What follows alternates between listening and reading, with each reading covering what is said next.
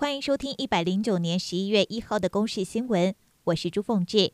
新闻首先来关心《零零七》系列电影首代的男主角史恩康纳莱演活詹姆士庞德的角色，也奠定他在电影界的地位。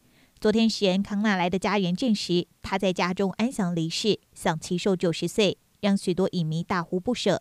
不少影星也纷纷发文表达哀悼。史恩康纳莱演艺生涯超过五十年，曾经获得一座奥斯卡最佳男配角奖。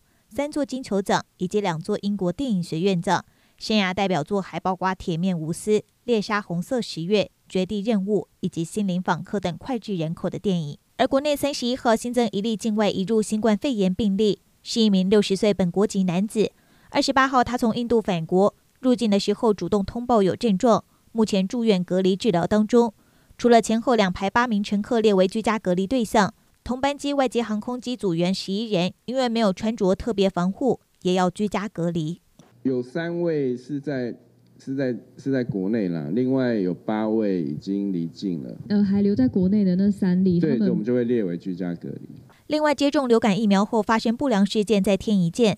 基隆一名五十四岁妇人住进长庚医院加护病房，她在十五号接种赛诺菲疫苗，九天之后先出现末梢神经麻痹。接下来伴随味觉丧失、背部酸痛，院方初步诊断是一种急性周边神经病变 （GBS）。指挥中心表示，是不是和疫苗有直接关联，还有待进一步研究，还需要去做呃进一步的排除哦，比如说呃，他有没有因为其他的呃病毒或是细菌感染所造成的啊、哦？这个也是需要再做一下呃进一步的研究。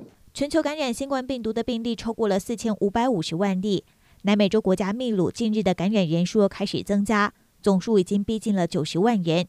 当局从十一月开始关闭酒吧和电影院。另外，欧洲也因为疫情严重，比利时政府下令从十一月二号开始封城。而最新消息是，英国确诊人数也突破百万例。首相强生宣布，英格兰地区将从十一月五号开始实施禁足令，非必要的商店将会全数关闭，预计为期约一个月的时间，直到十二月二号解禁。而卫福部和各县市政府陆续公告了明年度的最低生活费标准。以首都台北来看，是从一万七千零五元调高到了一万七千六百六十八元。中低收入标准则是将会调高到两万五千两百四十一元。换句话说，住在台北的民众家庭总收入分配到全家人口，如果每一个人每月低于两万五，就很有可能会被列为中低收入户。另外，关系马来西亚籍女大生遭掳走杀害，警方侦讯梁姓凶嫌之后。依杀人、性侵以及遗弃尸体罪移送桥头地检署侦办。检察官讯问之后，认定女大生生前遭到侵犯再杀害，两性嫌犯涉嫌重大，而且有逃亡事实，目前已经裁定羁押。以上由公视新闻制作，谢谢您的收听。